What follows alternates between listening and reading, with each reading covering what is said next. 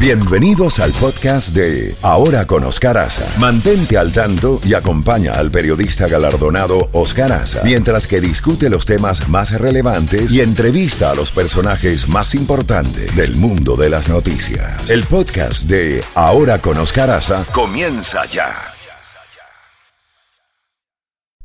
Música, música, información, credibilidad, credibilidad.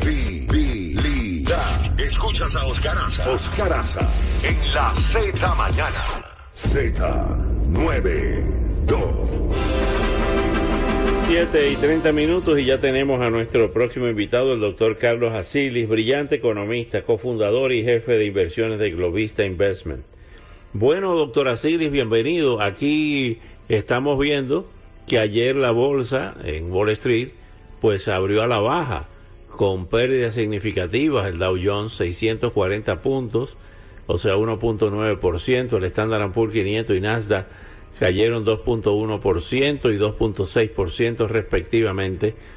¿A qué se debió esto? Al rumor de que posiblemente el mes que viene la Reserva Federal va a incrementar nuevamente los tipos de interés en tres cuartos de puntos.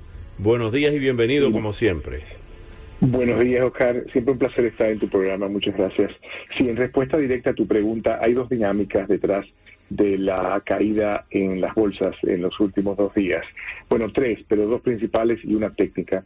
Las dos principales tienen que ver, en primer orden, con lo que comentas, es decir, esta, eh, esta bueno, la, la, narrativa de la, del Banco Central de Estados Unidos, de la Fed, eh, de cara a esta próxima reunión en septiembre 21, donde eh, algunos miembros de la Junta Directiva de la FED han dicho en los últimos ah, dos días, tres días, que eh, se van a sostener una subida de tipos posiblemente de tres cuartos de punto. Y el mercado en las últimas semanas había estado esperando que iba a ser una subida un poco menor.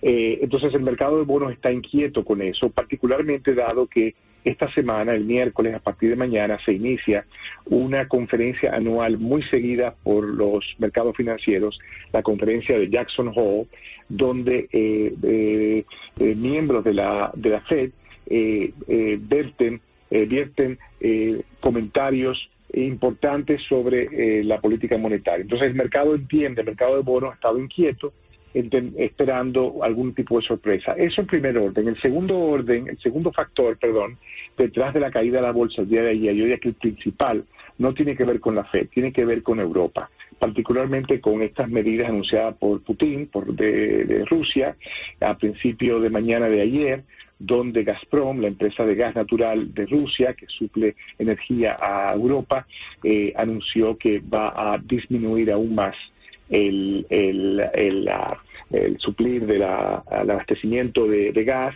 a través del, conducto, del oleoducto de Nord Stream 1. Entonces, eso eh, significó una subida enorme ayer de 20-30% en el costo del gas natural, en el precio del gas natural. Es importante, eh, Oscar, eh, señalar que desde marzo de este año, del 2022, el costo de la energía en Europa ha subido dramáticamente, no hay paralelo en la historia. Para darte un ejemplo, en Alemania el costo de la energía ha subido cerca de 1.300%.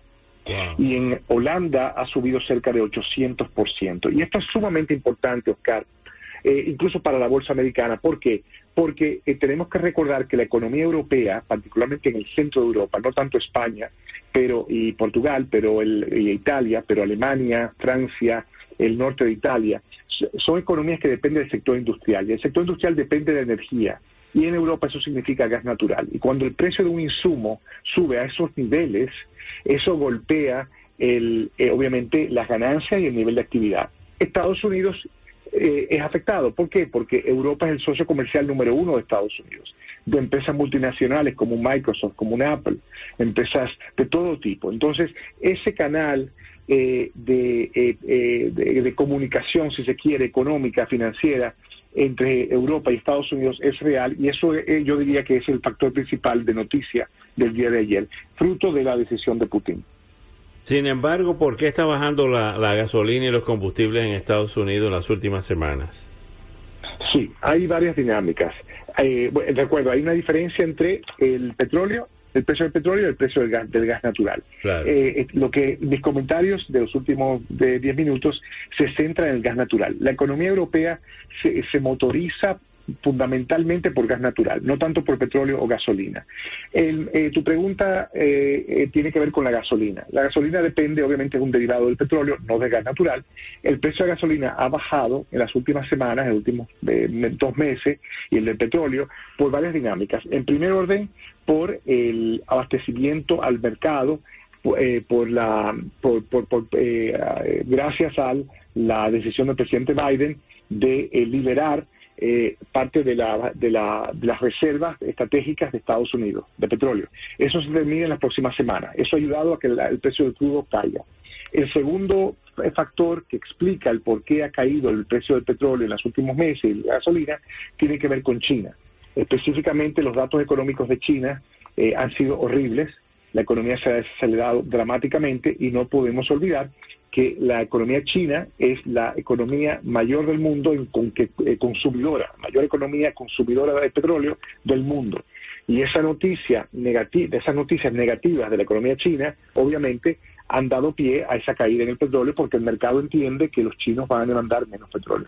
Esas han sido las dos dinámicas, eh, Oscar, detrás de la caída de la gasolina y del petróleo recientemente. Conforme Ahora bien, la última vez que conversamos, hablamos de la posibilidad de una recesión, inclusive se llegó a hablar de esta inflación. ¿Qué pasó? Eh, ¿Desapareció ese peligro?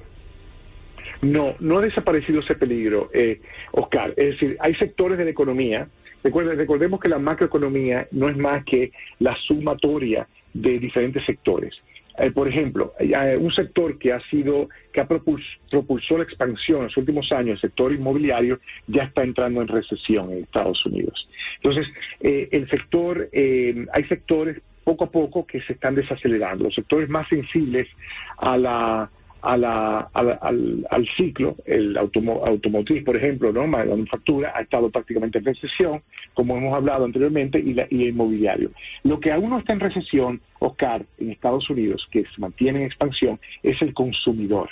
El consumidor, eh, lo que la mayor tajada de consumo que realiza es en servicios, restaurantes, ocios, viajes, eh, todo tipo ¿no? de servicios, servicios médicos. Entonces, lo que la data te indica claramente, nos indica es que estamos todavía en una fase de expansión en servicios de ocio de médicos, en parte por la pandemia. Conforme las personas están se sienten más, más cómodas en, en salir, eh, y esto es un fenómeno reciente de principios de este año, hemos visto un aumento en el consumo de ocio y servicios médicos, gente que ha pospuesto, yo soy uno, eh, visitas al médico, por ejemplo, operaciones y demás, eh, ahora lo están haciendo. Entonces, hay un efecto de, de, dinamismo que, que, es que es de yo diría transitorio en cuanto refleja un cierre de una brecha de consumo insatisfecha.